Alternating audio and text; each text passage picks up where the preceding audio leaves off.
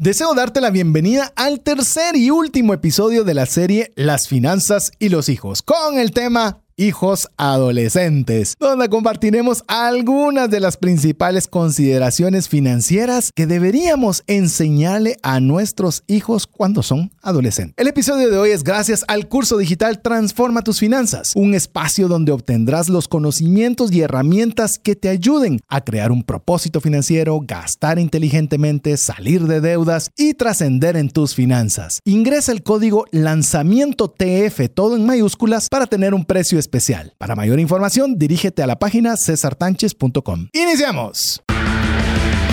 Comienza un espacio donde compartimos conocimientos y herramientas que te ayudarán a tomar decisiones financieras inteligentes. Esto es Trascendencia Financiera. Soy César Tánchez y tuve la dicha de que el autor del primer libro de finanzas que me ayudó a ordenarme fue después quien hizo el prólogo del libro que escribí. Mi nombre es Mario López Alguero y recuerdo cuando era pequeño cómo gozaba ir a hacer picnic en la finca Florencia en Guatemala. Llevábamos las bicicletas y jugábamos en las áreas verdes. Hola, te saluda César Tánchez y es un verdadero gusto poder estar contigo en un programa más de trascendencia financiera, un espacio donde queremos básicamente tres cosas. Una, agradar a Dios con la buena administración de los recursos que nos permite tener. Número dos, tener recursos suficientes para los deseos y necesidades de nuestra familia. Y la tercera es que sobreabundemos de tal forma que podamos extendernos a poder ayudar a una mano amiga. Así que si te hace sentido el propósito de este programa de radio, pues te damos la cordial bienvenida en espera que te la pases no solo muy bien, sino que aprendas algo que pueda ayudarte a tener trascendencia en tus finanzas. Mi nombre es César Tánchez y le doy la bienvenida a mi amigo Mario López Salguero. Bienvenido, Mario. Muchísimas gracias, César. Muchas gracias a ustedes, amigos, nuestros, nuestros oyentes que son los promotores del APC, donde vamos a aprender, practicar y compartir. Pero aquí viene una parte interesante del APC. Esta serie es una serie que hemos estado manejando de las finanzas y los hijos, donde nos estamos enfocando a que ustedes aprendan, pero lo practiquen y lo compartan con su familia. Así que si una de las series es importante que lo compartamos y lo apliquemos es esta. Como ustedes saben, estamos ya en nuestro último episodio y es increíble cómo pasa el tiempo. Hemos logrado ya hacer dos episodios donde en el primero hablamos de cómo prepararnos nuestras finanzas antes de los hijos. Hablamos de cómo va a cambiar nuestro presupuesto, cómo poder diversificar nuestros ingresos. Sí, famoso dicho de si viene el niño con el pan bajo el brazo, aplica, no aplica. Y después hablamos en el segundo episodio cómo es nuestras finanzas o prepararnos como nuestras finanzas con hijos pequeños. Hablemos desde varios meses hasta los 12 años. Ahí hablamos desde cómo poder empezar a cambiar nuestro enfoque de los gastos ya cuando vienen los gastos de educación, cómo es que nosotros tenemos que sacar algunas estrategias como lo que hablábamos de diversificar, de no comprar necesariamente todo nuevo, hasta finalmente ahora en el tercer episodio donde nos viene uno de los sustos interesantes, pero donde vamos a poder crear una semilla para que las finanzas personales de nuestros hijos sean eh, un éxito. Y esto se hace a través del episodio número 3, donde vamos a hablar de hijos adolescentes. Así que si ustedes estamos hablando desde los 13 años más o menos en adelante, y ahora ya no sabemos cuándo la adolescencia, dónde termina, porque eso están cambiando constantemente. Hay adolescentes de 65 años. Ah, sí, bueno, es un tema actitudinal, no del número del año.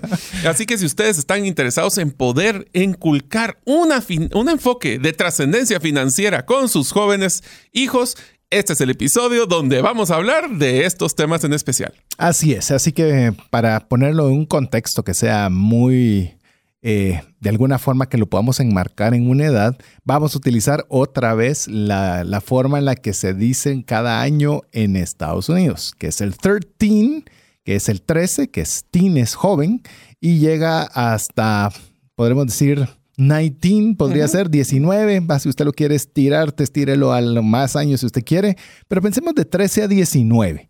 Estamos hablando que todavía está en casa, quizás solo está estudiando y quizás pensando qué va a estudiar en la universidad. Así que básicamente ahí es donde queremos enfocarnos para este tercer y último episodio. No crea, recibimos y leemos cada uno de sus mensajes y nos han dicho que sí quieren que hagamos finanzas para cada etapa de la vida. Así que ya está anotado una, una página de Evernote. Si usted no sabe qué es Evernote, vaya a buscar al podcast, el, el programa que hicimos de Refresh Evernote, en el cual ya tenemos el título. No tenemos nada aún, pero ahí el título ya está. Así que en algún momento veremos de poderlo trabajar. Así que le recordamos para que usted pueda eh, ser parte y pueda compartir con nosotros. Recuerde que tenemos una tarea, una tarea para toda la serie y la tarea es que usted nos pueda compartir un aprendizaje que esté teniendo de la, serie o algo que usted aprendió en casa o algo que usted está practicando en casa para su familia relacionada con las finanzas personales. Esto lo puede hacer al más 502 59 19 05 42. Y en esta línea queremos, antes de arrancar ya con todo, porque tenemos bastante contenido que compartirle el día de hoy, es que eh, tenemos que tener un dos parámetros que los hemos mencionado en cada uno de los episodios. El primero es que somos pro familia. Es decir, nosotros consideramos que tener hijos es una bendición. Y si bien vamos a hablar de temas financieros, que ese es el punto número dos, que significa que van a requerir de un recurso económico importante, eso no demerita que nosotros o estemos ni sugiriendo, ni mucho menos que no hayan hijos en casa, que no haya familia. Simple y sencillamente lo que queremos, Mario mencionaba que los hijos adolescentes tengan éxito. ¿Qué es tener éxito en el tema financiero? Pues yo le puedo decir, al menos que no cometan los errores del tamaño del que los cometimos nosotros, ¿verdad? Yo, yo, yo con que cometan nuevos. Nuevos y quizás más, con, con, un poco más de conocimiento, ¿verdad? Eh, yo me he topado con el tema de las tarjetas de crédito, que muchos, muchas personas tienen problemas con las tarjetas de crédito porque nunca aprendieron cómo usarlas. Pero ¿sabes por qué? Porque los papás que cometieron los errores por pena no les empezaron a inculcar cuáles fueron esos errores que cometieron. Por pena, por falta de tiempo, por rutina, por N cosas. Y por eso es que nosotros estamos tratando esta temática de familia. Inclusive nos sentimos reflejados en todas las fases eh, obviamente cuando no teníamos hijos, cómo nos fue a nosotros en esa, en esa fase. Todavía en este caso Mario y yo todavía tenemos hijos pequeños y tenemos ambos una hija eh, que es adolescente la de Mario mucho más avanzada que la mía, muchísimo más avanzada que la mía. Es un gap enorme entre uno y otro. Ya va, yo estoy tratando de venderme que, que la diferencia es mucha, pero lo importante es que nosotros podamos tener estos principios que nos ayuden, siempre recordando que la idea es darle herramientas para administrar bien las finanzas y ayudar a sus hijos adolescentes a que manejen efectivamente de una forma mejor que nosotros el dinero, siempre recordándole que nosotros somos pro familia. Así que, ¿qué te parece ya haciendo este recordatorio? Porque capaz que alguien no escuchó los dos programas anteriores y va a decir es que ustedes están sugiriendo que es muy caro tener hijos y por eso no tenerlos y mejor solo tener mascota. Eh, no. No, al contrario, somos pro familia. Así que, ¿qué te parece, Mario, si comenzamos a, conversar ya eh, de la temática principal?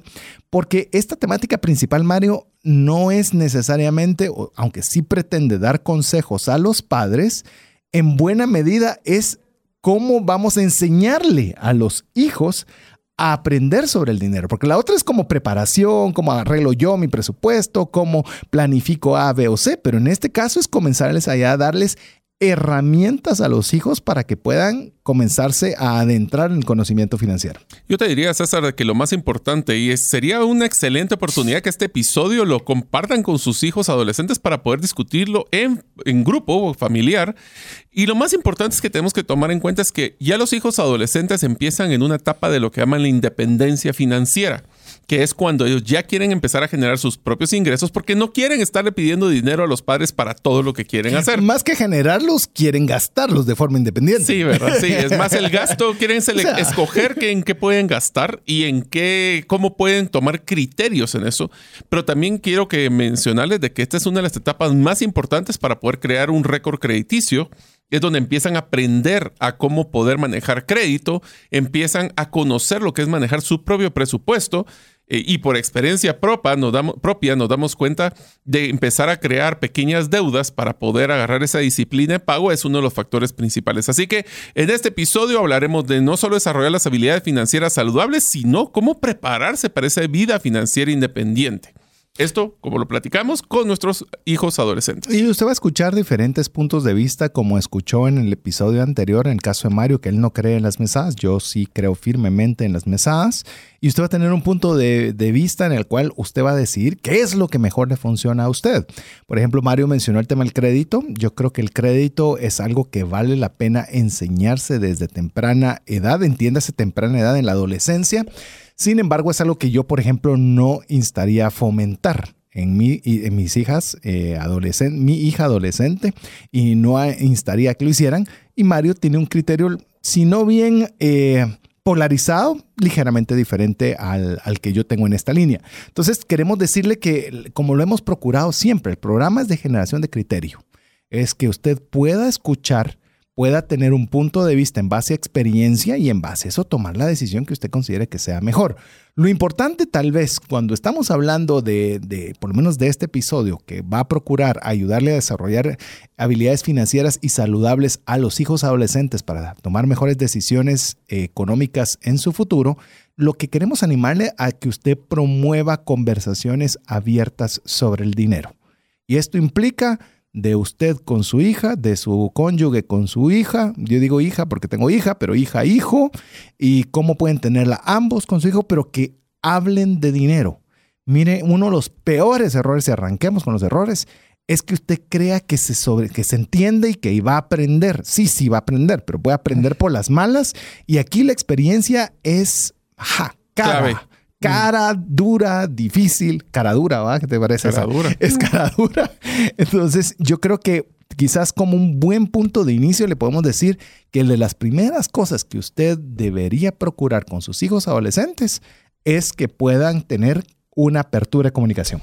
Bueno, y uno de los, hablando por ejemplo del famoso crédito, César, que mencionabas, uno de los errores, hablando de errores que cometemos, es que a veces le prestamos dinero a nuestros hijos para que puedan comprar algo y no se los cobramos de regreso no entienden el concepto de tal vez cobrarte el interés, pero si me prestaste 10, ¿por qué ahora me cobras 11? Y no estoy diciendo que nos aprovechemos de los hijos, no ese es el tema, pero ese tipo de conversaciones, porque, ay, te lo presté, pero saben que esos créditos no son revolventes o no son de, de reembolsables, es donde se empieza a decir, ah, bueno, entonces yo puedo sacar una tarjeta, gastarla y no la voy a tener que pagar porque no me la cobran son cositas pequeñas. Yo no le estoy diciendo que le saquen tarjeta de crédito a sus adolescentes de un solo, pero sí que empiecen a entender los criterios básicos de lo que son las finanzas personales. Por eso, empecemos desde temprano a tener y empecemos, yo te diría, ¿sabes cuál es una tarea que, en toda la serie deberíamos de aplicarla? Es, yo creo que todos nosotros deberíamos de apuntar en una hoja, así sacar el papel y lápiz que mencionamos, cuáles han sido realmente esos grandes éxitos y esos grandes fracasos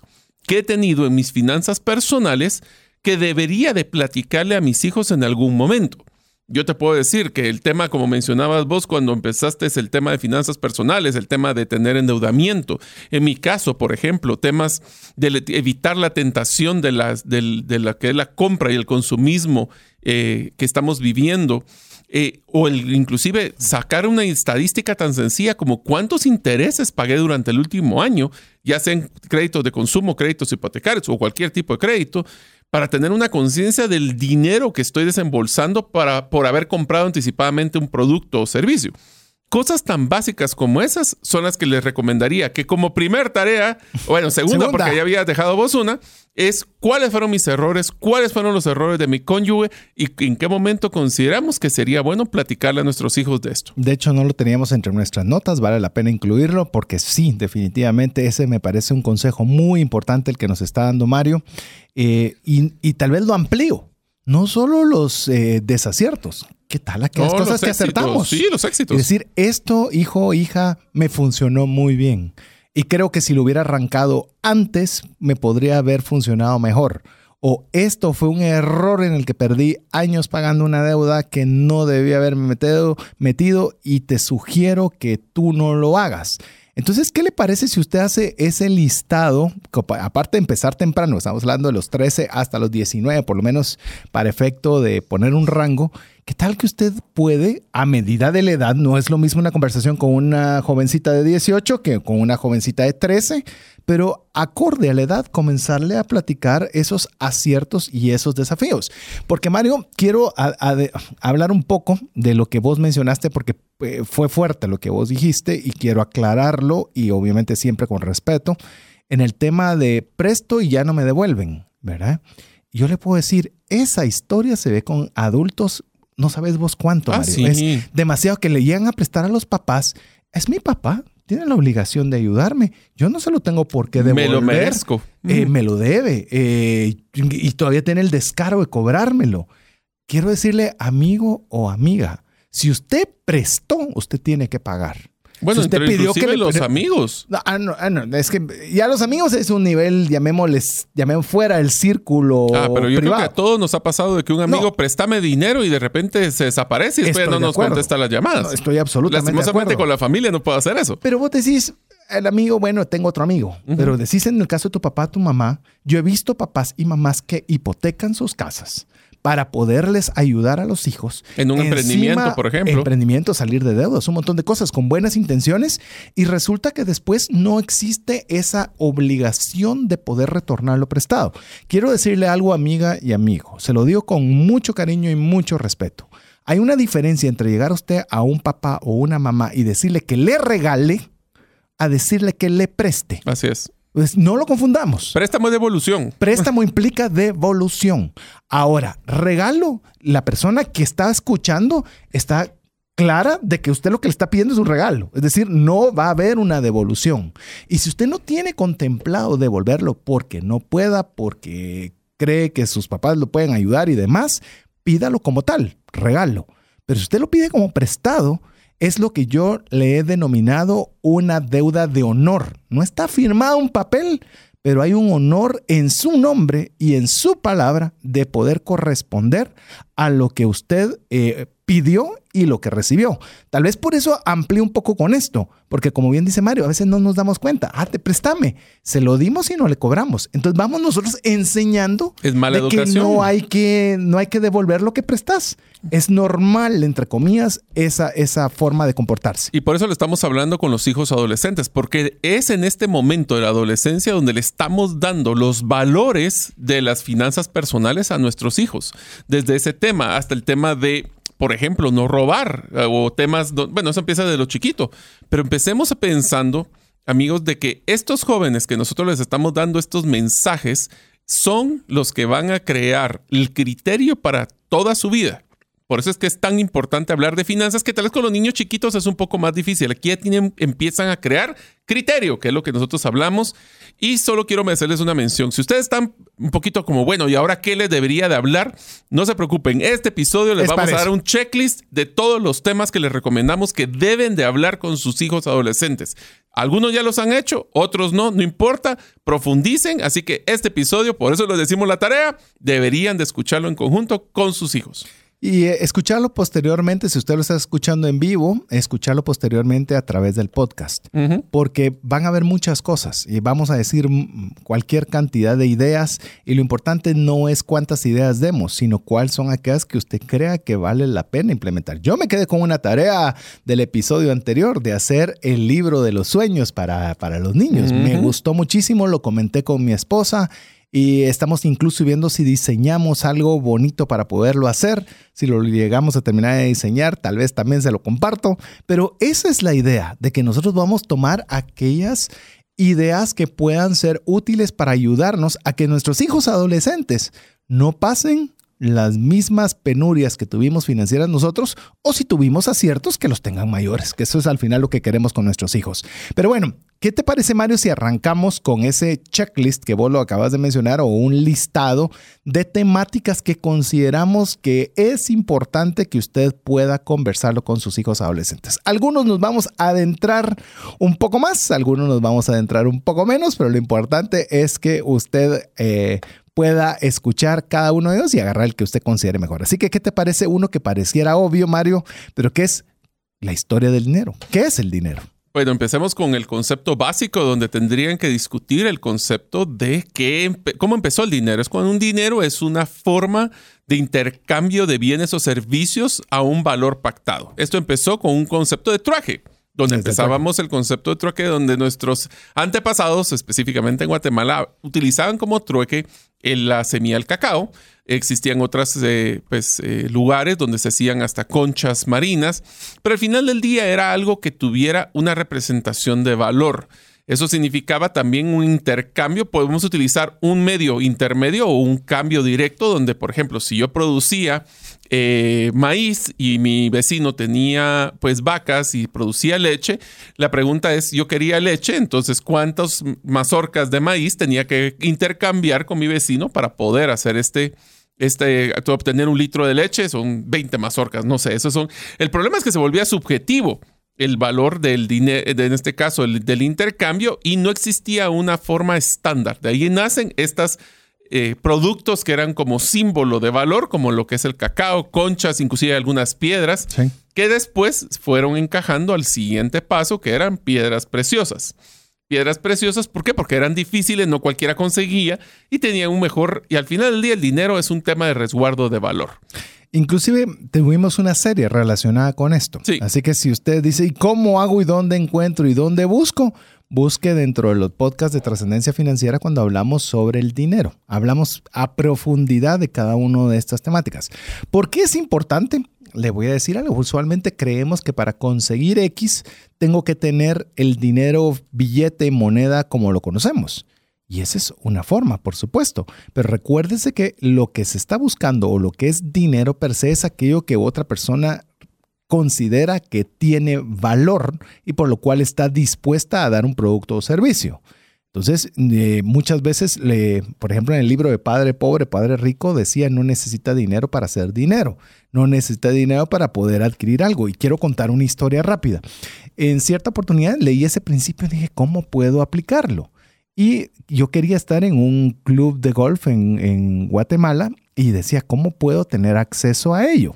Entonces comencé a pensar de que no tenía para adquirir en ese momento la, membresía y ver qué podía hacer. Y me recordé que conocía a una persona que quería eh, ceder su membresía y otra persona que la quería obtener. Entonces le propuse a la persona que la quería obtener, le dije, mira, yo te consigo quién tiene la membresía, no te va a cobrar un centavo y mi comisión o lo que yo pido a cambio de esto es que me incluyas dentro de esta membresía. Y la persona aceptó, porque obviamente no iba a pagar ni un desembolso más que la cuota de mantenimiento y yo no pagaba ni la cuota de mantenimiento ni la membresía por haber unido a las dos personas. Ahí pregunto, ¿qué fue el dinero? Ahí lo valioso fue el conocer al vender, el llamemos al que quería ceder y al que quería adquirir eso era un factor que podía permitir que yo recibiera, obtuviera algo que anhelaba sin tener que poner necesariamente dinero. ¿Por qué le hago este ejemplo? Preguntémosles a nuestros hijos cuando quieran, adolescentes, que cuando quieran conseguir algo, preguntarles y de qué forma lo podríamos conseguir. Ah, pues con dinero. Eh, no habrá otra forma. ¿Qué otra forma se te ocurre? ¿Qué creerías si no tuviéramos el dinero? ¿Cómo podríamos buscar alternativas? Y ahí comenzamos eh, llamemos de alguna forma, a explicarles que el dinero no es necesariamente de, la, de una sola forma, sino puede obtener distintas formas. Y no solo eso, le estás enseñando también a buscar soluciones y oportunidades para poder hacer esa adquisición de lo que buscan. Eso le va a crear un cierto grado de resiliencia y también les va a dar oportunidad de ver oportunidades. Quiero salir, como que te puede decir tu, la pregunta es, ¿cómo? adolescente. Le decís, bueno, eh, quiero dinero, buenísimo, ¿y qué vas a hacer al respecto?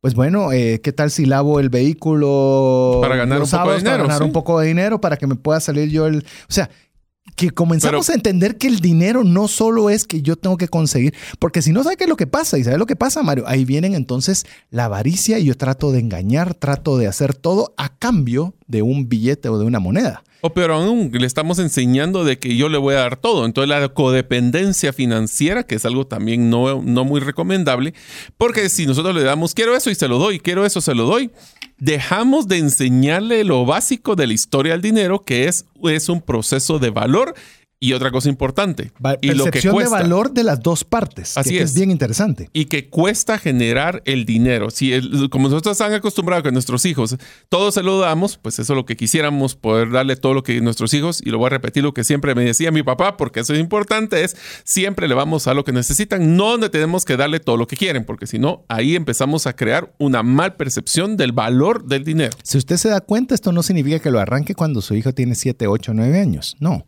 es una transición, porque obviamente no tiene mayores formas de poder generar, mayores formas de poder entender, pero cuando ya tiene 13, ya como podemos comenzar a variar la instrucción, a, variar la mecánica para que podamos enseñarle, por ejemplo, temas de dinero. Pero bueno, ¿qué te parece, Mario, si vamos con este segundo? Que este segundo está divertido. Creo que nos vamos a estar un buen rato por aquí. Que les podamos enseñar a ahorrar. Y ahorrar, eso es regresamos al punto donde nosotros decimos cómo es la diferencia y vamos a decir algo básico que siempre menciona César, es que lo que yo recibo de ingreso y lo que me gasto deje algo de diferencia. Ese es el concepto bien básico del ahorro. ¿Cómo podemos fomentar el ahorro? Aquí les dejo una pregunta. ¿Cuántos de sus hijos tienen una cuenta de ahorro desde que tienen una edad corta? Entonces, si no la tienen y es un adolescente, inclusive de 13 a 17 años, todavía pueden meter como una cuenta de ahorro de menor. Una vez que cumple los 18 y 19, con su identificación ya pueden sacar hasta su cuenta monetaria. Entonces, lo primero que tenemos que hacer es demostrarle a las personas que el ahorro tiene que tener propósito. Y lo más importante, si quieren saber cómo poder ahorrar, escuchen la serie de ahorro que hicimos y en el, pueden encontrarla en el podcast. De, quiero profundizar con, con, lo que dice Mario. Por ejemplo, si estamos hablando de que son niños pequeños, pues lo puede hacer con una alcancía. No hay problema. Funciona muy bien. Ya le conté mi historia de que había que darle de comer a la gatita, ¿verdad? Y todos tenían impuesto de darle comer a la gatita. Que era gatita, era la, una gata, era la alcancía, si no escuchó el programa anterior. Eh, en el caso específico de los jóvenes, ya hay que cambiarlo. Ya hay que comenzarles a decir, como bien decía Mario, a una cuenta de ahorro.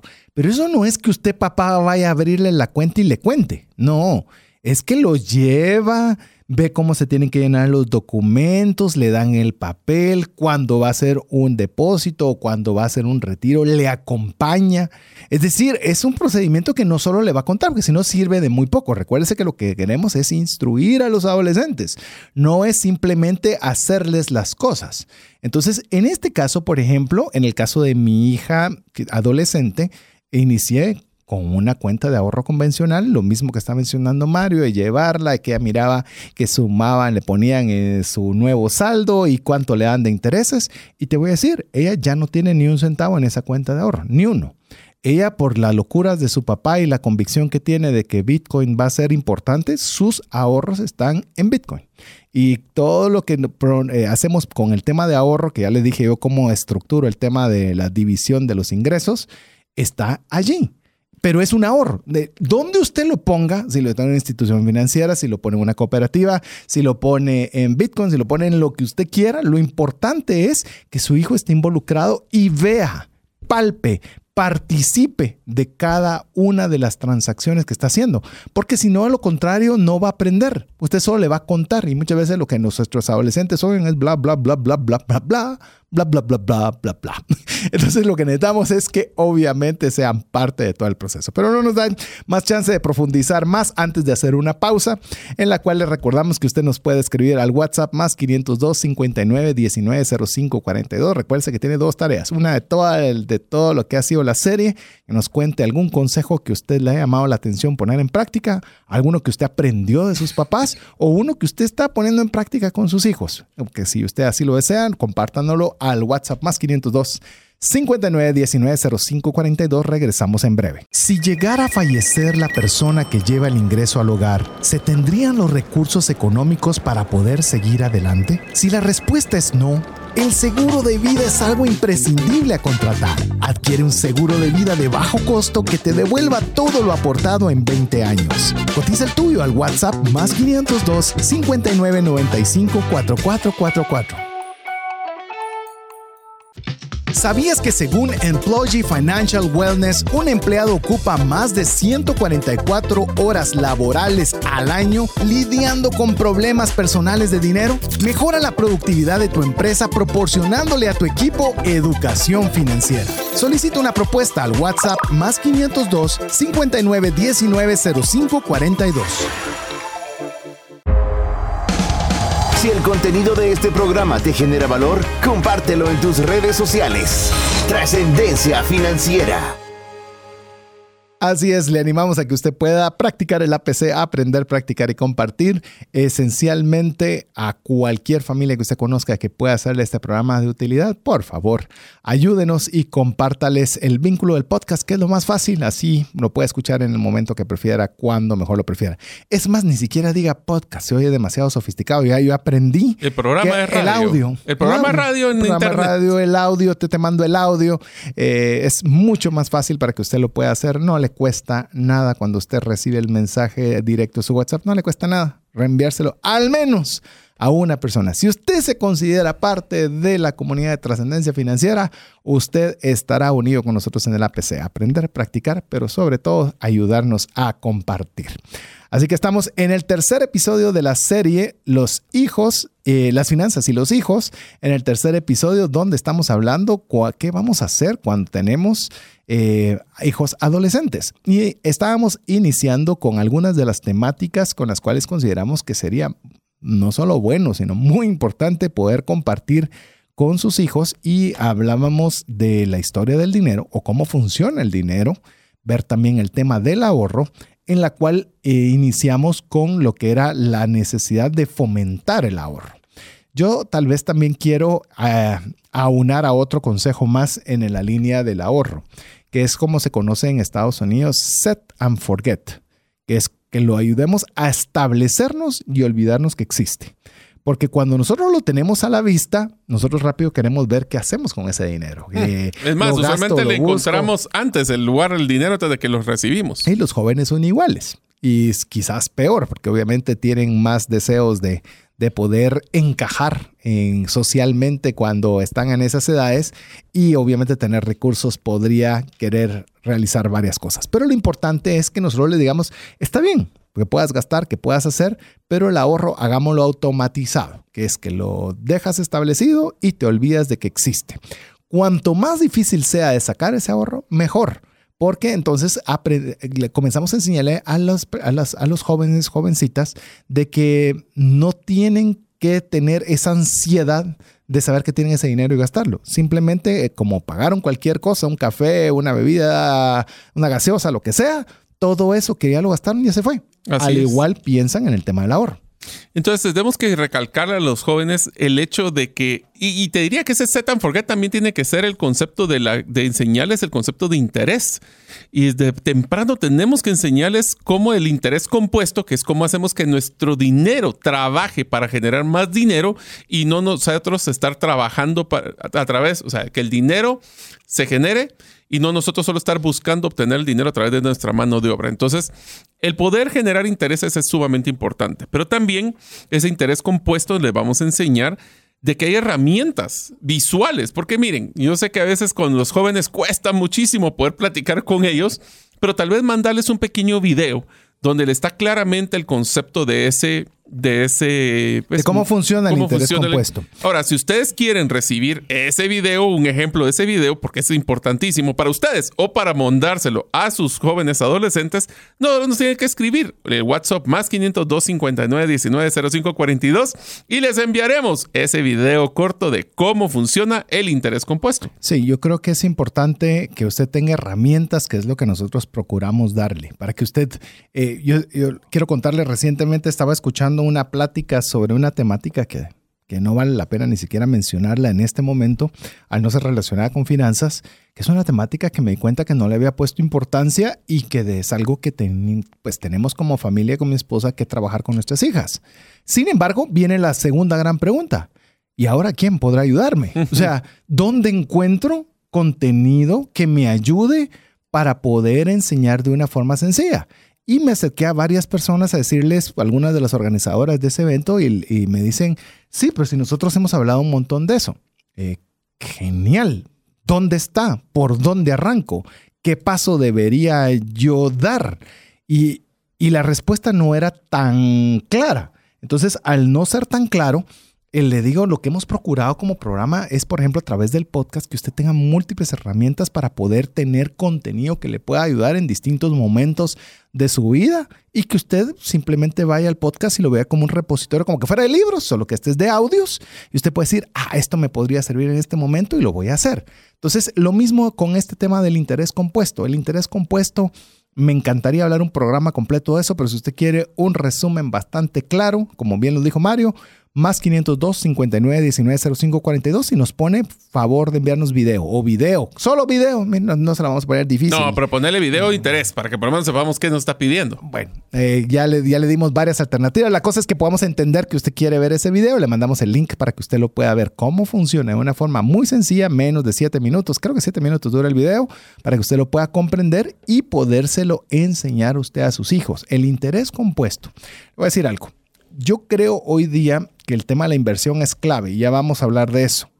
Pero si usted no quiere que su hijo se haga bolas, es decir, que se confunda, que se complique, que, sea sofisticado, si comienza a ahorrar de una forma continuada en el tiempo, aprovechando el interés compuesto, voilà, se acabó. Bueno, es, lo que está mencionando para, para hacerlo más... Es el camino tortuga pero puede llevarle lejos si lo hace. A ver, yo lo pongo así. Lo que hemos encontrado en trascendencia financiera es que, y no porque nosotros lo hicimos, porque obviamente eso fue un factor que hemos visto en las personas que sí lo han logrado con una forma dinámica, es el hecho de poder ahorrar ahora, poder utilizar el interés compuesto, es la lucha en un momento muy susceptible de nuestra vida con el tema de la gratificación instantánea. ¿Por qué tengo que postergar cuando tenga 30 años? Ala, pero si 30 años estoy, me falta el doble de edad para poder llegar a eso. Eso es como que no tenemos el concepto de, de qué tan rápido pasa el tiempo, porque tenemos poco tiempo de vida. Eh, me lo enseñaron de que no, ¿por qué creemos que al principio, pues, nuestro amigo Alex Crow me lo mencionó, ¿por qué creemos que, los jóvenes sienten más largo el tiempo que las personas que ya tenemos una edad mayor? Y creo que la forma como él me lo explicó me hizo clic, que es las personas jóvenes, el decir que tú un año, cuando tú tienes un año es el doble de tu vida. Sí cuando tú tienes siete años y te dicen un año, o agarremos 10 años y es un año, pues es un 5% de tu vida, es un montón. montón de tiempo. Cuando ya eres de 40, 50 años, un año es así como, eh, pues ya viví 50, pues un año no es mucho. Yo sé que lo que les decimos, amigos, porque nosotros lo vivimos cuando fuimos jóvenes, es que no tenemos esa visión y obviamente ni la madurez.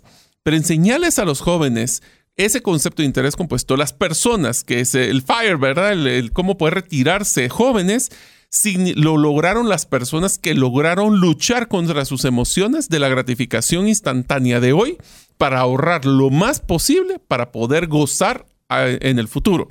Pero yo creo que vale la pena que mencionaras un ejemplo. ¿Por qué no les mencionas el ejemplo? Mencionemos un ejemplo. Le recordamos antes de ver el ejemplo, si quiere el video de interés compuesto, pídalo WhatsApp más 502 59 19 05 42. Aquí va el ejemplo. Hay dos jóvenes de 23 años. Uno de ellos, Juan, ahorra 2.400 con una tasa de interés, ejemplo del 10% a partir de los 23 años. Y lo hace por 10 años. Luego deja de hacerlo y olvida que tiene ese dinero. A los 65 años se recuerda que tiene esa cuenta y descubre, oh sorpresa, que tiene ahorrados 977 mil, habiendo solo ahorrado 24 mil. Por el otro lado, Pedro no ahorra nada durante 10, años a diferencia de Juan, y con cargo de conciencia inicia a hacerlo al año 11 ahorra los mismos 2.400 al 10% interés compuesto durante 32 años hasta llegar a los 65 años, momento en el cual tiene 586 mil, habiendo ahorrado 76.800. Si ustedes se dan cuenta, Juan, habiendo solo ahorrado 24 mil, tiene casi el doble que Pedro por haber iniciado temprano. Esa es la importancia de que nosotros digamos y enseñemos a nuestros hijos adolescentes cómo el interés compuesto obra a favor cuando se tiene tiempo. Entonces, obviamente eso no significa que si usted ya tiene 34 no ahorre. Simple y sencillamente es que ah, para este efecto de este programa es cuanto antes, mejor. Así que le... Yo creo que el concepto, si lo mencionamos de una forma muy simple, amigos, es que la juventud es el mejor activo para capitalizar el interés compuesto para cambiar nuestras vidas. Y cuanto más tarde está usted, el interés compuesto obra menos en su favor. lo cual implica que deja de ser una opción interesante. Porque tiene menos años. Y, no y, el ejemplo que mencionó César se dieron cuenta que no son cantidades grandes. Ese es el error que cometemos. Yo para poder, y eso es otra cosa, acuérdense que la inflación también funciona al revés, como que fuera un interés compuesto negativo. Entonces, no es lo mismo decir que yo voy a ahorrar mil hoy que tal vez mil es mucho para mí en este presupuesto y lo menciono porque eso es lo que pasa con las cuotas a veces de los préstamos que al principio es muy tortuoso tratar de pagarlas, pero después nos damos cuenta que es más fácil en el camino, porque a veces la cantidad queda estándar o queda fija, pero lo que ha generado el interés de hace un año, diez años, con lo que está generando ahora es muy diferente. Y por ende, entre más temprano empecemos a ahorrar, más temprano logramos que el dinero trabaje para nosotros y no nosotros trabajar para el dinero. Así que le animamos a que usted pueda enseñarles estas perlas. Insisto, póngale el video y comenten al respecto.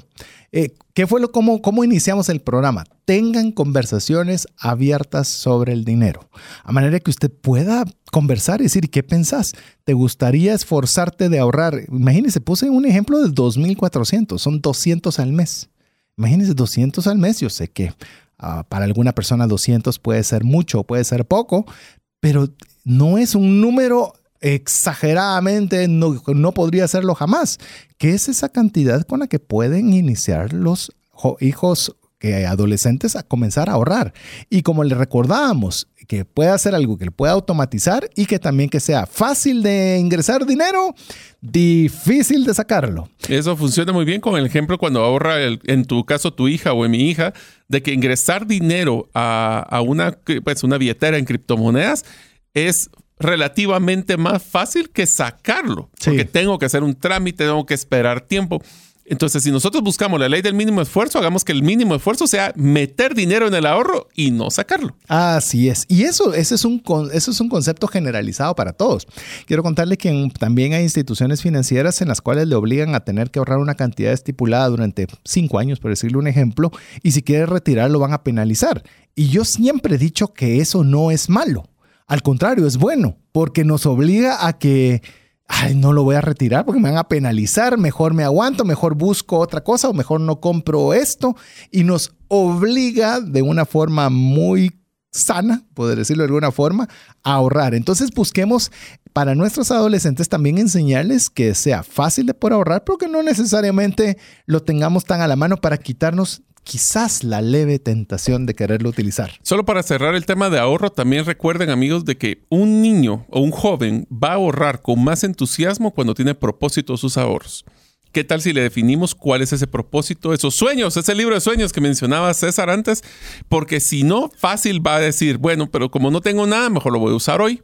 Y ese hoy, pues es el que le va a salir caro con los intereses. Inclusive te digo, en esa misma línea, eh, porque lo he platicado con mis hijas, eh, si bien es cierto, debe haber un propósito por el ahorro y aquí lo hemos mencionado hasta el cansancio, también debe haber una razón de que porque tu futuro yo lo va a necesitar.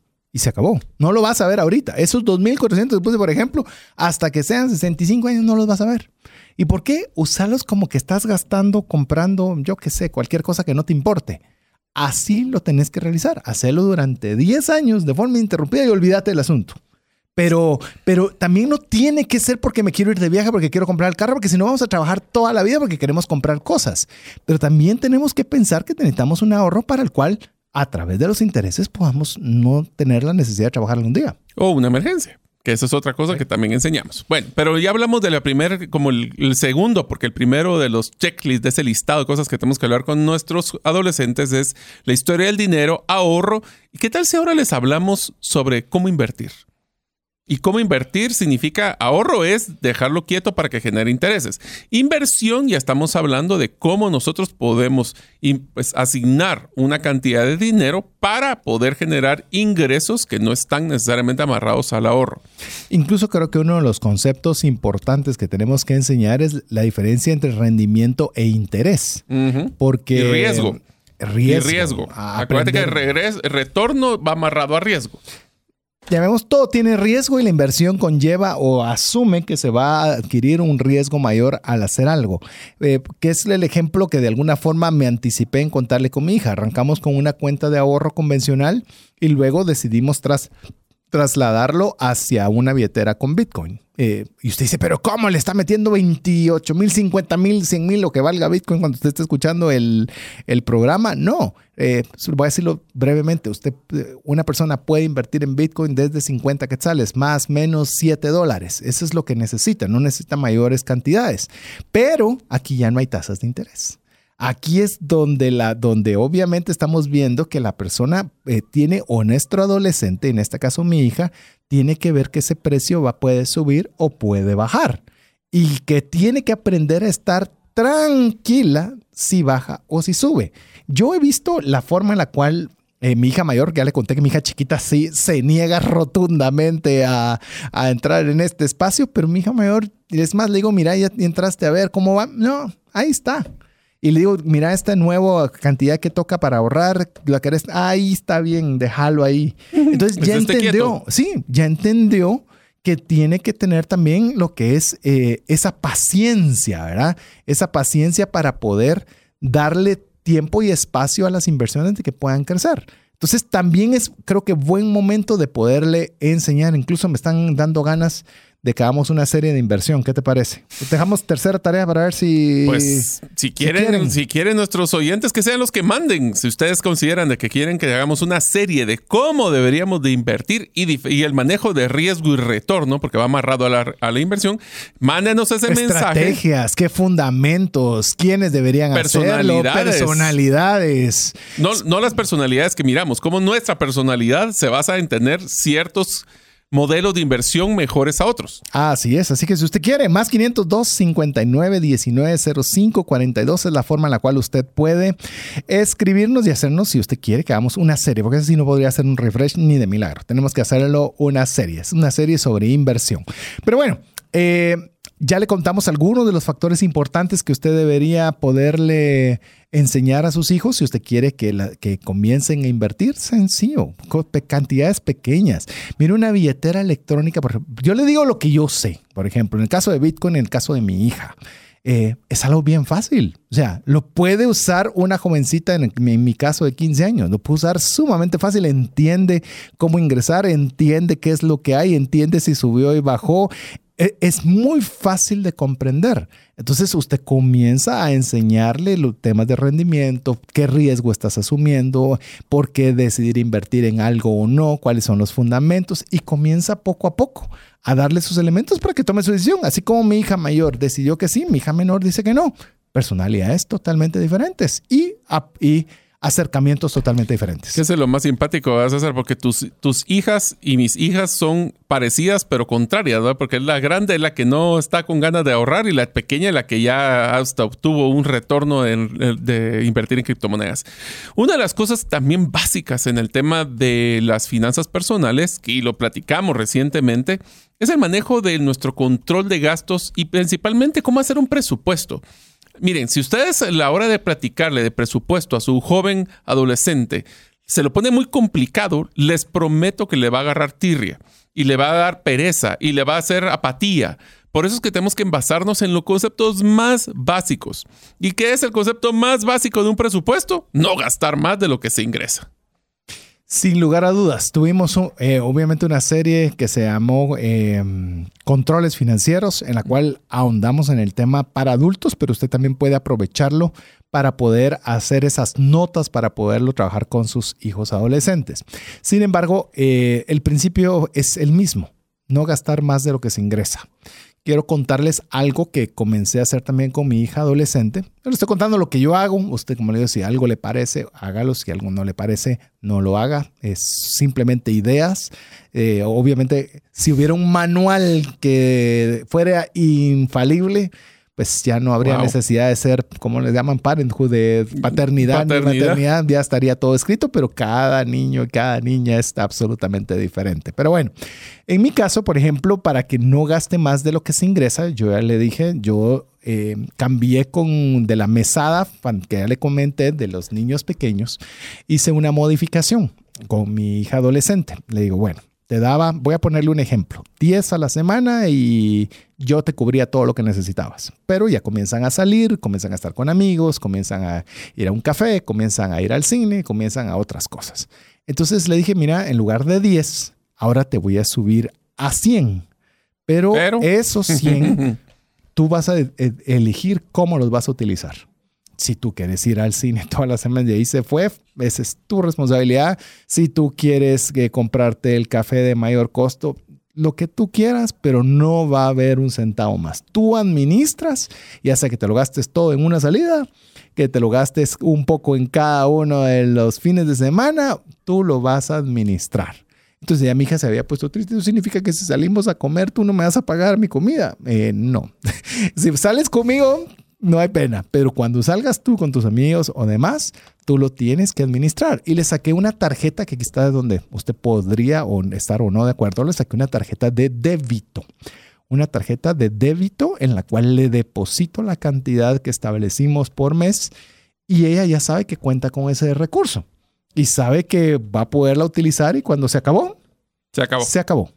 No hay más. ¿Por qué? Porque mi, mi deseo es mostrarle que no debe de gastar más allá de lo que tiene a disposición y le va a tocar administrar esos recursos de la mejor forma que pueda. Así es. Y te diría de que una de las cosas como le estás enseñando también es a tratar de traer a la vista los gastos, porque esa es una de las cosas que estamos a los jóvenes si no les enseñamos en esos costos ocultos. Hablaba del café, pero no solo es el café, puede pon- ponerse a sacar suscripciones de, de algún tema de música o de películas.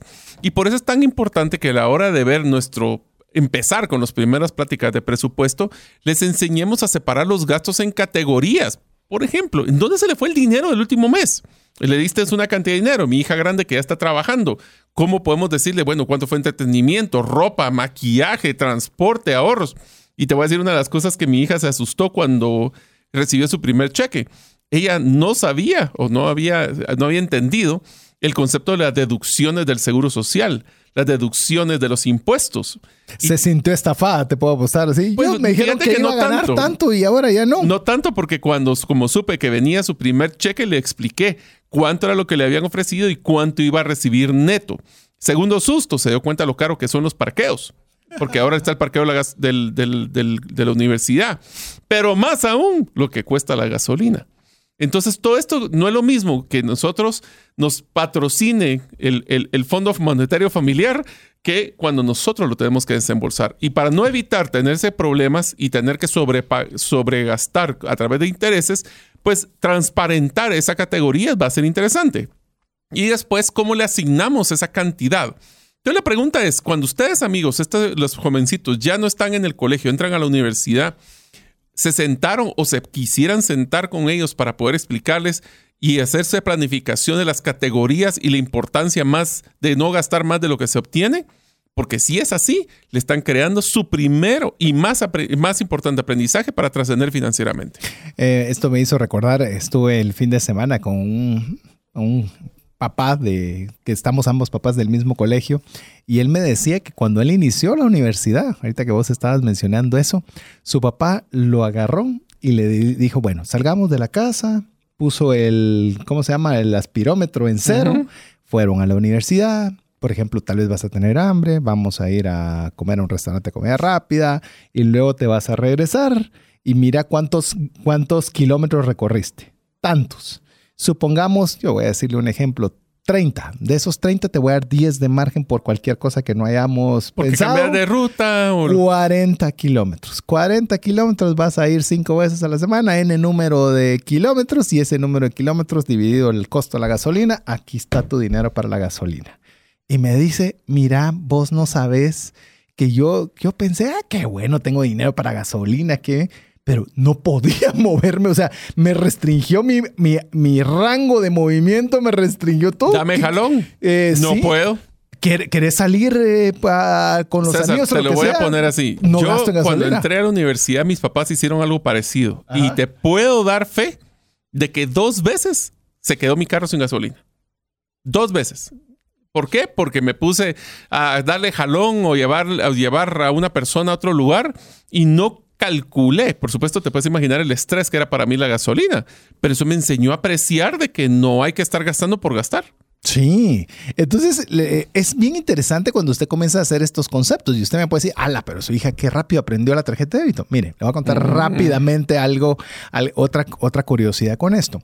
Eh, le di la tarjeta a mi hija y le dije, vas a llevar una en tus notas, que esta es la cantidad que tienes de saldo y vas a ir descontando, porque no tiene acceso a poder ver el saldo a través de línea, porque la tarjeta es una tarjeta de débito emitida por mí. El banco no le facilita esa alternativa.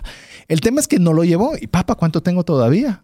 Tú tienes que saber, tú tenías que llevar las cuentas. Hmm. Entonces, una vez le dije, te voy a decir nuevamente cuánto tienes, pero no te lo vuelvo a decir. Tú tenés que llevar el control de tus gastos para saber dónde se te está yendo el dinero. Y para que no se te sobregire el cheque, si quieres llamarlo así. O en este caso, que sufra la vergüenza de que no tiene recursos porque se los gastó todos. Eh, eh, y ahí es donde vos comenzás a venir y a, pensar. Por ejemplo, a ella le gusta mucho leer y se compró un libro que sería el equivalente a dos semanas promediadas pues bueno, sabrá que en dos semanas no va a poder salir y gastar, podrá salir más, no gastar. Y es el concepto del valor del dinero. Del valor del dinero. Y yo te diría que cerremos el tema también de presupuesto con el control de gastos. Tenemos que enseñarle que es un gasto fijo, el que es todos los meses igual, el variable que varía dependiendo de lo que se pase el plan de gastos y la importancia de cómo poder no excederse de nuestros ingresos y llevar el control, eso es lo que mencionaba César, para que así no dependa de su memoria, sino que lo tengan por escrito y lo formalizamos. Ese es el punto importante. Se vuelve una disciplina de control y no solo una idea de que algún día lo voy a hacer. Y la verdad estoy muy contento con ese sistema. Si usted tiene adolescentes, piense ya no en darle, si es que usted consideraba darles recursos, que usted le dé una cantidad al mes y que lo administre, que vea cómo sale y comience a autoajustarse. Entonces ya no es impuesto, sino ya es criterio. y, y, es un criterio con, pues, con una malla de seguridad, ¿verdad? Porque se, se acabó lo que había en la tarjeta de débito, se acabó. Y hoy, por lo menos Guatemala, hay alternativas que usted puede darles tarjetas TIN, así se llaman muchas de ellas, que son para darles adolescentes. Así que bueno, vamos a hacer una pausa recordándole que tenemos tareas para usted. Son muchas tareas. Participe con alguna de ellas al más 502 59 19 05 42. Recuérdese un consejo que usted haya aprendido de esta serie, un consejo que ha aprendido de sus papás o uno que usted está practicando con sus hijos. Es la tarea de la serie y las tareas del episodio es haga su lista de aciertos y eh, su lista de, cosas que no hizo también, que le gustaría poderle enseñar a sus hijos. Y la tercera, si quiere que hagamos una serie relacionada con inversiones. Así que lo dejamos que usted nos escriba al más 502 59 19 05 42 y en breve regresamos con usted. Una sola enfermedad puede acabar o destruir considerablemente el patrimonio que te ha tomado una vida construir. No permitas que eso suceda y contrata un seguro de salud que te permita tener acceso a los mejores hospitales del mundo y con cero deducible en hospitalizaciones en Guatemala. Solicita una cotización al WhatsApp 5995 4444. ¿Deseas aprender a invertir en criptomonedas y no sabes por dónde iniciar? El curso Realizando tu primera inversión en criptomonedas te guiará desde cero hasta realizar tu primera inversión. No necesitas experiencia o conocimiento previo. Adquiere el curso en herramientasprácticas.com e ingresa el código Bitcoin Economics para poder obtener 5 dólares de descuento.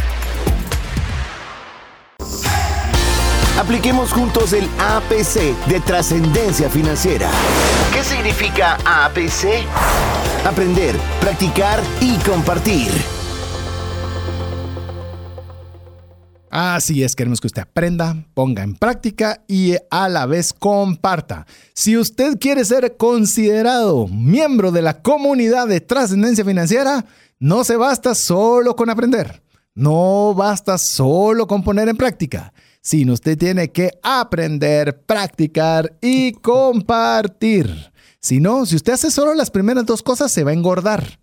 necesitamos que usted se mantenga fit. Entonces, no solo, no solo usted aprende y practique y mejore, sino que usted también le comparta a otra persona cómo mejorar el uso del dinero y en esta ocasión particular, cómo poder enseñar a los hijos adolescentes a manejar los recursos financieros. Le recordamos algunas de estas temáticas que hemos conversado hasta el momento, listado de aciertos y errores para compartirlo con los hijos, el funcionamiento del dinero, que puede arrancar desde la historia, el ahorro y, el, y, el, y la inversión, que estamos, eh, ah, no, tenemos También otra más, presupuesto. cómo llevar un control de gastos y presupuestos. Así que llevamos ya varios, varias temáticas que vale la pena irlas conversando. Por cierto, no cometo un error antes de que Mario eh, se adentre en, el, en, el siguiente, en la siguiente temática. No trate de enseñarlo todo en una tarde, pues. O sea, No, o sea, esto es gotita a gotita. Sí, no te van a poner atención. No, me cuesta que un adulto ponga atención tanto tiempo, por favor. Vea Pero te diría una cosa, César. Más que sea rápido, lento, traten de hacerlo práctico. Es- Consistente. y que sea consistente para que no crean que solo fue un aprendizaje puntual, sino que es un aprendizaje para toda su vida.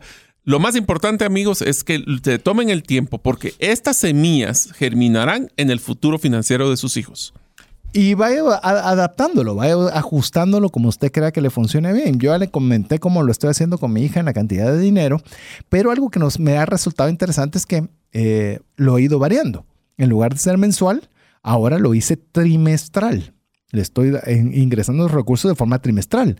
No es lo mismo que ingrese algo mensual a que ingrese trimestral, porque se ve mucho más grande. Sí, pero tienen Es- que controlar su flujo. Por supuesto. Si no, se lo gasta todo al pero ya me principio entendiste. y- ah, la- El sí. grado de dificultad ya cambió. Está duro. Ya cambió. Exacto. Le estoy poniendo pequeñas tentaciones al alcance de, de su criterio, incluso esperando ver que pueda cometer esos errores para aprovechar el aprendizaje. Pero vaya modelándolo. Yo no estoy diciendo que de una le dé un trimestre. Inicie con una semana, inicie con un mes.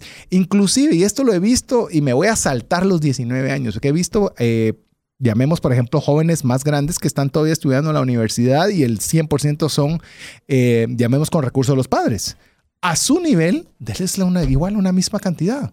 Es decir, no todo lo que le pidan, necesito libros, necesito computadora, quiero el iPad, quiero la, qui- quiero, quiero, quiero. Mira, aquí está una cantidad de recursos. Vas a administrarlo de la mejor forma que se pueda. Lo Pero- que te alcanzó, Es que Te regres- regresamos al punto de lo que fue el aprendizaje de mi papá. Dale lo que necesite, no lo que quiere. Para lo que quiere, que él mismo genere sus propios ingresos, que esa es la siguiente categoría de cómo generar ingresos. Ahí es donde nosotros tenemos que enseñarles qué es la diferencia entre un ingreso activo, para los que no saben y se recuerden, un ingreso activo es aquel ingreso que se genera directamente por la mano o de obra que nosotros generamos o la hora hombre que nosotros generamos. Y uno pasivo es aquel que se genera sin que nosotros estemos activamente eh, participando en la generación. Un ejemplo rápido, un ingreso activo es cuando nosotros tenemos un eh, modelo de dependencia donde trabajo en una empresa y me pagan por las horas que yo trabajo en la empresa. Una forma pasiva es como el curso que, el, mejor dicho, el programa que hicimos de cómo hacer un curso digital, donde hacemos un esfuerzo para generar un curso digital, pero los ingresos se generan estando yo activo o no en ese curso. Esta es una forma de poder enseñarles de que no todos los ingresos tienen que generarse dependiendo de mi hora hombre. Y el siguiente aprendizaje que va complementario es a que pueden ustedes, y al principio te diría que la mayoría de los jóvenes van a tener que buscar un modelo activo, pero ¿cómo diversificamos Bueno, esos ingresos? Vos diste el, el episodio pasado una forma en la que tu hija hizo un modelo pasivo. Así es, subcontrató a alguien más que le cuidara las plantitas. Si no sabe de qué estoy hablando, escuche el episodio anterior de cómo mi hija se volvió emprendedora a los ocho años subcontratando personal para hacer su producción. Y uno podría otra vez castigar, decirle qué barbaridad. Si la, la idea de todo esto es que te esforces, pues se esforzó en Mm. pensar un modelo. Pues al final le generó su modelo de negocios y le fue bien. Exacto. Entonces, y no es de decir que este está bueno, está malo. Recuerden que son hijos adolescentes, que están aprendiendo, que están comenzando a tener esa primera interacción con dinero. Entonces, vale la pena que puedan sentirle el gusto y sentirle el sabor a, a ambas formas de generación de ingreso. Porque eso es lo que estamos llegando es tercer punto de cómo generar ingresos, que puede ser que empiecen su pequeño emprendimiento. Yo creo que uno de los emprendimientos más icónicos para los jóvenes en Estados Unidos es colocar su stand para vender limonadas en un día de calor, donde tienen que ver el agua, los limones, el azúcar. bueno, pero ¿qué tal si el emprendimiento veamos la personalidad del joven que quiere empezar a hacer? Eh, puede hablar ahí de, de dónde voy a conseguir el capital para poder iniciar. César hablaba con su hija eh, de un emprendimiento que tuvo de reventa de productos, pero igual ese dinero para poder comprar el, inventario inicial, ¿de dónde lo sacamos? ¿Qué significa las utilidades? ¿Qué significa reinversión de utilidades? ¿Estamos dándole la vuelta al mismo capital o de lo que yo estoy ganando le voy a ir entregando poco a poco eh, a alguien o a ellos? Pues se van a quedar como utilidades y el resto lo voy a lo invertir. cuánto es la utilidad, cuál es el porcentaje, inclusive de la cantidad original que se utilizó de capital, cuál fue el retorno de la inversión, qué riesgos tengo de mercados, o sea, o inclusive si le toca pagar impuestos hay que facturar. Todo eso, si lo podemos adelantar, créame que va a ser un aprendizaje carísimo, que después vamos a hablar en una serie de cómo sobrevivir un emprendimiento donde vamos a hablar ese detalle, pero ahorita los jóvenes es lo básico. ¿De dónde saco el dinero? ¿Cómo hago para que este dinero genere más? ¿Cómo garantizo de que está teniendo buen retorno? ¿Manejo mi riesgo? Y cómo existe el concepto de impuestos. Al día de hoy, amigos, muchos adultos no están claros de cómo poder hacer una planificación tributaria. ¿Y qué significa pagar impuestos? ¿Qué impuestos son los que se tienen que pagar? Y si eres un emprendedor, ¿cómo es que haces el proceso de facturación? Yo le puedo decir que los hijos son súper inteligentes. Y usted también, si tiene hijos, sabe que son súper inteligentes. Eh, en el caso particular de mis dos hijas, una hija es, es comercial y la otra no muy comercial, que digamos. Pero la que es muy comercial, eh, por ejemplo, como bien lo comentaba Mario y le comentaba en episodios anteriores, comenzó a ver cosas para poderlas vender y comenzaba a darse cuenta de que podía tener un retorno bastante rápido de ingresos y de recursos. Sin embargo, cuando se está en emprendimiento hay que aprovechar todo este tipo de cosas para poder enseñar. Por ejemplo, tenía producto A y producto B. El producto A era de bajo costo, voy a poner un ejemplo 5, y de ese 5 lo vendía las cosas a 10. Entonces tenía un retorno rapidísimo. Eh, después se dio cuenta que habían sus amigos querían comprar o el producto B, que ese producto B valía 20 por decir algo, dijo, eso a ellos yo les he visto que eso le gustan y, ese sería bueno, pero se dio cuenta que lo podía vender en 25. Entonces se dio cuenta que necesitaba un mercado más reducido para ganar la misma cantidad de 5. Entonces se dio cuenta, eso no es negocio, fue lo que me voy a decir, no es negocio porque no todos tienen 20, son menos los que me pueden comprar. En cambio, el otro producto A, muchos lo pueden comprar y puedo darle muchas vueltas al recurso de una forma más rápida. Y esos son el tipo de aprendizajes que nos podemos disfrutar y aprovechar para aprender en el tema de emprendimiento, permitiendo que sucedan. Eso no fue, hija, existen dos tipos de productos. Tú tienes que analizar si el producto A, por el precio que lo estás dando, estás obteniendo un retorno. No, no, no, no. Es aquí están los dos productos, anda a colocarlos a ver qué pasa. Y cuando ya se comienzan a dar cuenta, decir, este me tengo que esforzar demasiado para ganar lo mismo que este que no me cuesta esfuerzo poderlo colocar. Hay un costo de esfuerzo y retorno para que se den cuenta que no, no necesariamente lo más rentable es lo que más requiere tiempo o esfuerzo. Exacto, hizo su propia matriz de priorización. Le digo, eh, sí, pero, pero son cosas que nosotros tenemos que permitirle, tenemos que permitirlo. Eh, Aquí es donde entran en el caso particular mío. A mí me gusta que experimenten aunque no les esté prestando aún el dinero. Mario es de la idea de arrancar de, una sola vez haciendo el retorno del capital y demás, y está bien. Usted tiene que permitirse la oportunidad de que usted tenga una prueba y error con sus hijos, permitirles incluso perder permitirles perder. Le quiero contar una breve historia en esta, en esta línea. En cierta oportunidad había como estos mercaditos que ponen en los, en los centros comerciales, que tienen pequeños, pequeños locales, ¿verdad? Que ponen eventualmente, no me recuerdo cómo se llaman estos pequeños mercados. Y decidimos participar con un producto que tenía mi hija, principalmente para que mi hija pudiera percibir que era toda esta vuelta. Y comenzamos a establecer qué es lo que se iba a comprar, cuánto fue el capital que se tuvo que, tener para poner la actividad. Se pasaron de 8 a 6 de la tarde todo el día, casi sin poder comer, eh, para que al final ganar un, creo que ganaron penitas arriba del punto de equilibrio. Y usted dice, sí, pero es que fue un fracaso todo el día para solo ganar 100, por ponerle cualquier ejemplo. No, fue tremendo aprendizaje. Es cuánto cuesta ganarte esos 100. ¡Hala! Todo el día tuve que estar. Bueno, ¿y cuánto te entrego yo cada semana para tu uso? 10. Bueno, 100 no es tampoco. ¿Cuántas, cuántas semanas mm. tendrías que haber ahorrado esos 10 para tener los 100 que conseguiste en un solo día? Entonces, no sé si me va comprendiendo, amigo o amiga, es aprovechar todo para poderles enseñar. Te voy a dar otro ejemplo de uno de los aprendizajes que también le hicimos a una de nuestras hijas. Es que las personas usualmente creen que el trabajo es un trabajo de oficina, de secretario, de estar en una computadora, de tecnológico, y a veces el trabajo que te nos toca hacer es muy manual. Y el ejemplo que pusimos es que a nuestras hijas, cuando estaban con entusiasmo de comprar algo, le decíamos que por lo menos debería aprovechar a, tratar de, de, generar dinero trabajando, porque tenemos acceso en el vivero para poder que ellos pudieran trabajar. Y una de las cosas que le enseñamos lo que costaba, por ejemplo, la hora hombre de llenar bolsas de tierra mm. o tener que mover carretas y plantas. Y no quiero que me estén regañando de abuso de, infantil porque no le poníamos a trabajar todo el día, solo le enseñamos una hora. Pero inclusive que ella pudiera ayudar, ni siquiera la que fuera la principal. Pero el hecho de decir, a esta hora, si yo estuviera en el salario mínimo, generaría tanto. ¿Cuántas horas debería trabajar con este esfuerzo para obtener el juguete que quiero comprar o en este caso la cantidad de dinero que quisiera para salir a comer con mis amigos. Le da una forma de tangibilizarlo. Esta es otra forma de lo que platicábamos, ¿recuerdas César? Cuando decíamos si ustedes quieren hacer una compra grande o una compra en general y en vez de utilizar la tarjeta de crédito, ¿qué tal si utilizan en efectivo y se dan cuenta billete tras billete cuánto cuesta hacer las cosas? Le cambia la percepción del valor. Inclusive te digo, es algo que estamos eh, viendo con mi hija pequeña. Eh, y ese fue del episodio anterior, pero igual le puede ser, eh, sumar a lo que estaba diciendo Mario, es que cuando ella tiene ciertos recursos, usualmente para Navidad, tiene el detalle muy especial de que con el dinero que ha ahorrado, comprarle algo a cada uno de los miembros de la familia. Es decir, no le damos el dinero, sino de lo que tiene, ella lo va a hacer, pero es en efectivo carga todos los billetitos en su billetera y en el momento de pagar no lo agarro yo y lo pago en mi tarjeta y ella me dé el efectivo. No, es literalmente que pueda tener la experiencia completa de poder manejar dinero.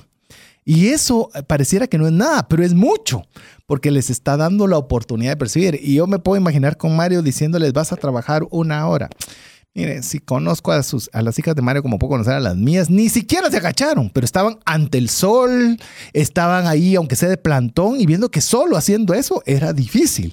Y usted puede decir, pero si ni siquiera se están doblando para sudar, ya están teniendo un aprendizaje. Hay que ser pacientes. Mire, cuando es el tema de eh, este tipo de aprendizajes en adolescencia, mucha paciencia y todo pequeño avance es importante. Pero bueno, queremos compartir, no sé si querés algo de emprendimiento, si no entramos a que un tema que hay que aprender es el tema de la deuda de consumo y sus consecuencias. Ahí donde tenemos que empezar a platicarle. Este sí son de los aprendizajes que si no se los damos, les va a salir sumamente caro. Empecemos con uno de los primeros temas de consumo, que es la tarjeta de crédito. Yo te puedo decir que muchas veces he escuchado amigos cuando tuvieron su primer tarjeta de crédito y les llega el estado de cuenta y ¡Ah! yo tenía que pagar esto. Pues si te lo gastaste, lo tenés que pagar. O el concepto de lo que en tarjeta de crédito, el pago mínimo ese concepto de pago mínimo, ¿cuánto tiempo vamos a tardar en poder salir de la deuda si solo hago pagos mínimos? Y eso también nos enseña lo que mencionaba César en algún programa, me acuerdo que lo mencionaste bastante, que era el concepto de cómo son los diferentes tipos de tarjeta de crédito. Algunas que son para incentivos, para acumular mías, para viajes, cashback, eh, descuentos, eh, extrafinanciamientos. Todo este tipo de cosas son las que tenemos que platicarles. Yo creo que el crédito eh, o la deuda hay que explicarla claramente. Una cosa fue lo que Mario mencionó, crédito para poder emprender. Es decir, yo te presto, yo papá te voy a dar 100 para que puedas comprar estas plantitas y vendas estas 10 plantitas a 15 cada una.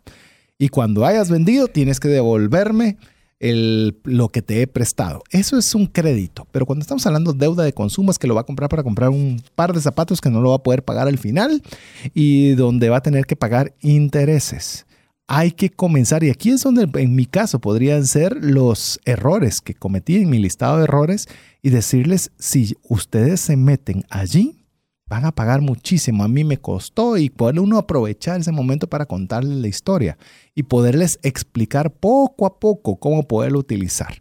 Y si las van a utilizar, lo van a pagar la totalidad al final de mes. Segura va a haber un mes en el que no lo hicieron ese meses de reprimenda, de decirles, esto no vuelve a suceder. ¿Por qué? Porque si ustedes permiten que esto pase un mes, se va a volver dos, tres, cuatro, cinco, esto, y comenzamos a enseñar, incluso cuando digo reprimenda, no es a, se reprimenda decir algo que está errado, a decir cómo debería hacerse de forma correcta, pero comenzar a enseñarles Porque si no, primer trabajo, primer tarjeta de crédito, primera deuda, primer pago mínimo y empezamos a tener el ciclo de endeudamiento que la enorme mayoría de nosotros no quiere estar ahí y es lo que tenemos que nosotros fomentar para que no suceda con nuestros hijos adolescentes. Yo aquí les diría de que lo más importante es que tengan criterio de comparar y cuestionar y preguntar los, los, em, las variables que están asociadas a estos créditos. Desde el tema, por ejemplo, en un extrafinanciamiento, que pregunten no solo por la tasa, sino que pregunten cuál es el costo de originación de uno de los extrafinanciamientos, que usualmente no nos dicen. Otra de las cosas es esta tasa es fija o es variable, puede cambiar en el tiempo. Existen costos del cierre anticipado, se pueden hacer aportes a capital. Perdón. Ahora, una de las cosas que tenemos que estar claros es que las tarjetas de crédito sí son una muy buena herramienta para poder hacer pago y generación de beneficios, beneficios, por el mismo consumo que hubiera hecho en efectivo. Sí. Eso sí es una cosa que es sumamente importante. Si voy a utilizarla para financiamiento, César ya lo había mencionado en episodios anteriores, busquemos la tarjeta de crédito con la tasa más baja, pero con menos beneficios. Y también recuerden que inclusive cuando se hacen las compras en cuotas, les cuento que tienen recargos que tal vez nosotros no nos damos cuenta. Por eso es que hay que preguntar, esta es una cuota, si lo paso a cuotas, ¿es la misma? ¿Es, lo que llaman eh, cuotas sin, sin costos? ¿O es algo que va a tener costos adicionales? Y mucho cuidado, amigos. A veces les dicen que son las mismas cuotas, pero cuando nos damos cuenta viene un recargo escondido por ahí. Me voy a ir un paso más adelante de lo que dijo Mario. No deje o no permita o no fomente que ellos vayan a preguntarle a las tarjetas de crédito. Esa es una función de nosotros como papás. Esa es una función de nosotros decirles cómo funciona. Porque le puedo decir, la enorme mayoría de personas que le van a una tarjeta de crédito no lo saben. O no lo saben o no se lo quieren decir o sus hijos no van a saber preguntar. Cualquiera de las tres. Así que yo le animo a que usted pueda conversar poco, otra vez, poco a poco, un concepto a la vez. Si usted le da, esta es una tarjeta de crédito y te voy a dar esta tarjeta de crédito, ¿qué significa esta tarjeta de crédito? Y usted le pone un límite bajo para que el tope pueda ser relativamente manejable pero deja hasta que se equivoque. Es que, mire, cuando usted enseñe temas de dinero, debe dar un rango de equivocación, porque no son perfectos. Usted no lo es, yo no lo soy, nadie lo es. Mucho menos podemos esperar de que no se equivoquen hijos adolescentes que es la primera vez que están interactuando con dinero. A ver, te voy a hacer una pregunta así en frío, César, que no sea del contenido. ¿Vos como padre deberías ser fiador de la primera tarjeta de crédito de tu hijo adolescente? De hecho, quiero decirle, yo le di una tarjeta de crédito a mi hija ya. Ya tiene una adicional mía con un límite preestablecido. Ya tuvo que ir a un viaje en el cual llevaba efectivo, llevaba tarjeta de débito y llevaba tarjeta de crédito, en la cual le estipulé cómo iba a ser el uso del efectivo, cómo iba a ser el uso de la tarjeta de débito y la tarjeta de crédito no podía utilizarlas en una autorización previa de mi parte. Y esa es una extensión. Yo te estoy preguntando si deberías de ser fiador de la primer tarjeta de crédito de tu hijo adolescente. Estás hablando que ya está en una etapa productiva y que le pueden ya tiene la mayor, de Ya tiene mayor de edad y él puede emitir, solicitar yo quiero tarjeta pensar de crédito. que si yo tuve la oportunidad, como es el caso de mi hija, de comenzarle a enseñar desde que es adolescente hasta su etapa productiva, quiero pensar que sí la apoyaría porque he tenido el tiempo de enseñarle. Ahora, si yo no le he enseñado, no se la doy. Mm, Esa es una pregunta que tal vez ustedes, amigos, que ustedes querían. ¿Qué harían? ¿Ustedes le darían ese, le serían fiadores de esa primera tarjeta de nuevo, de, una, de un adolescente ya mayor de edad? ¿Sabe cómo lo voy a comparar? Y discúlpeme lo del el ejemplo que es grotesco y a la vez polarizante, pero igual. ¿Usted le daría un arma a su hijo no habiéndole enseñado cómo utilizarla, sí o no?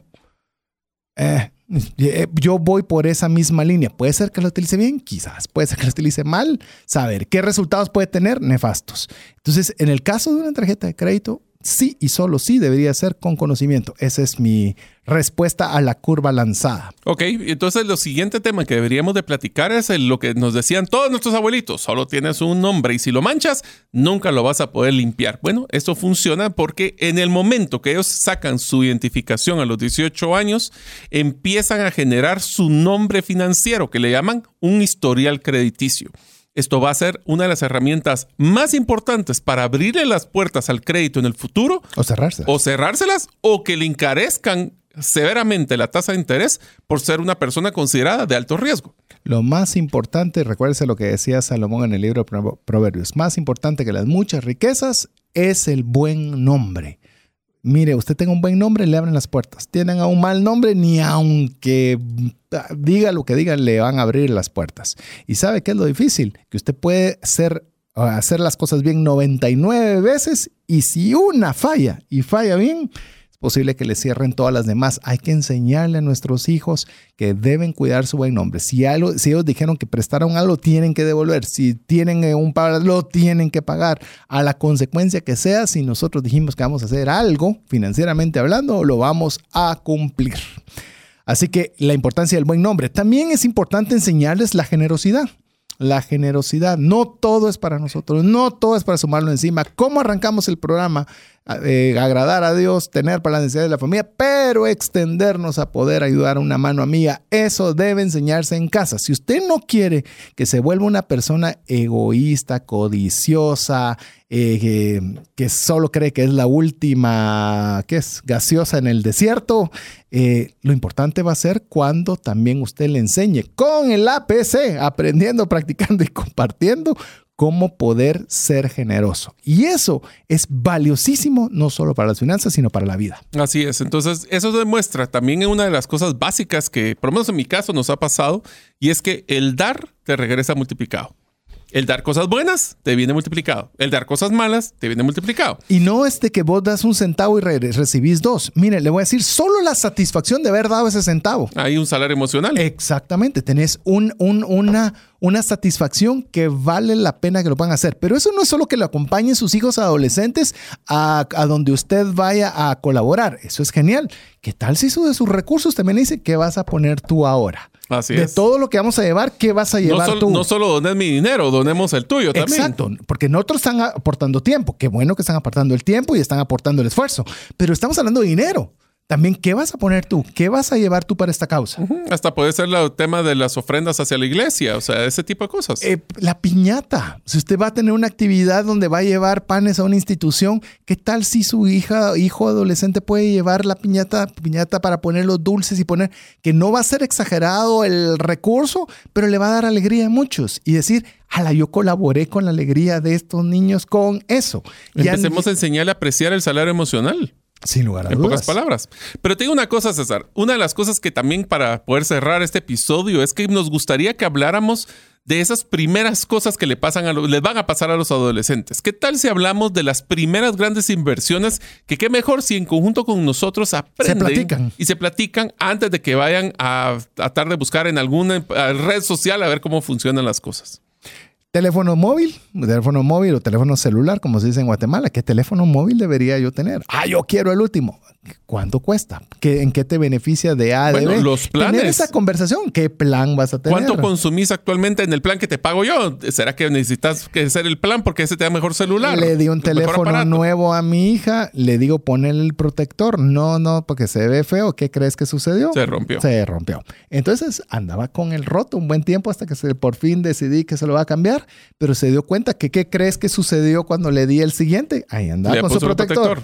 no, aprenden por las buenas o aprenden por las malas, pero aprenden. Pero tenemos que tener ese margen. Otro tema, a ver, el, primer, vehículo. Su primer vehículo, desde cómo voy a calcular para poder hacer qué enganche es el que voy a tener que ahorrar, cuánto es el costo, porque usualmente creen que es el enganche y la cuota del, del financiamiento, pero qué tal hablemos del seguro, la gasolina, el mantenimiento y como aprendió mi hija ahora por las malas, el costo de los parqueos. Ah, que es un montón. A la vez, ah, ¿sabes que Solo te dejo un comentario final. Están tan caros algunos de los parqueos en el centro comercial que te pones a pensar realmente si vale la pena, que a veces si compras algo de 100 y te va a costar 15, es un 15% del costo de lo que querías comprar. ¿Será que vale la pena ir? Es más, Teo, yo tenía que ir a un edificio donde tenía usualmente, se lo voy a poner, donde tenía que ir a usted a una consulta con el médico con sus hijas, o usted.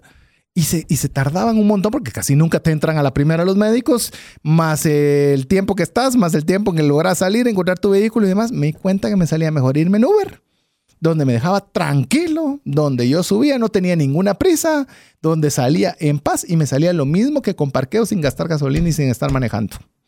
Eh, todo eso es algo que nosotros tenemos que enseñarle. ¿Qué tal también cómo tener su primer trabajo? De no irse a las primeras porque esto, porque quiero conseguir dinero.